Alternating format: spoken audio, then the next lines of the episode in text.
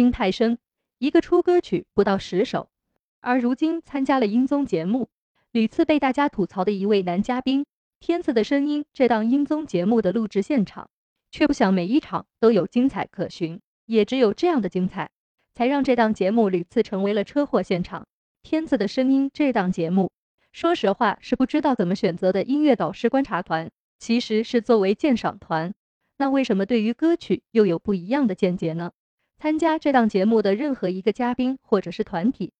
都有着过硬的音乐功底。而且在音乐圈也有很长的一段时间了，他们的作品更是被大家喜爱，与此同时也收获了不少粉丝。那么为何对于他们来说，在丁太升面前就一文不值了呢？之前网友爆出丁太升和陈卓璇在录制现场互相骂了半小时，丁太升最后被骂哭。当然后续丁太升回应无此事，而陈卓璇也是在社交媒体中表示谢谢老师们的指导。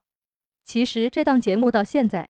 小编没有看懂有什么含金量，只是一个大家展示的机会，还是一个炒作的机会呢？暂且不说品鉴团的老师是否专业，是否有这个资历参加，就嘉宾而言，有资历很深的周传雄，也有时尚气息满满的硬糖少女。只是这丁太升，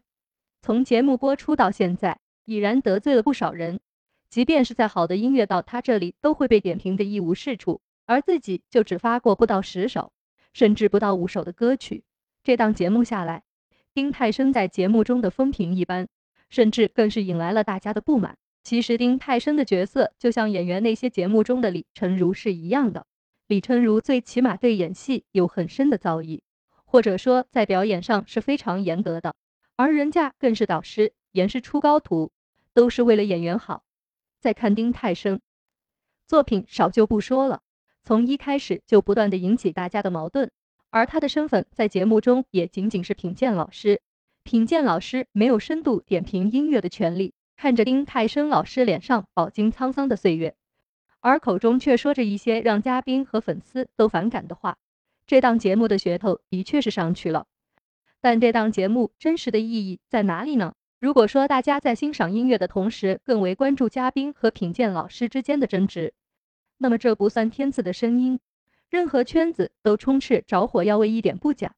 只不过有些矛盾和争端没有必要在节目中体现，毕竟这节目是一档品鉴音乐的节目，而非像演员请就位那样的竞技节目，少有的作品却有很强大的发言权，这点形容丁太深一点不假，当然没有拉踩他的意思，只不过丁太升最近在节目中的表现已然引起大家的愤怒，尊重音乐的同时。更应该尊重英乐创作人，他个人的主观想象对节目没有任何的帮助。不管是硬糖少女还是陈卓璇，他们都是现在音乐的代表创作人。正如硬糖少女所言，不了解丁太升先生主观度转移想录制节目现场对话的目的。在中午的时候，丁太升在社交媒体爆粗口，真的从这点看出这位评鉴老师的素质是如何。作为一个音乐人，拉黑粉丝的人数达到了一万人。而且不听取任何的意见，这可能也是他到现在红不起来的原因吧。综艺节目都是娱乐至上，如果说受不了，那就不要参加。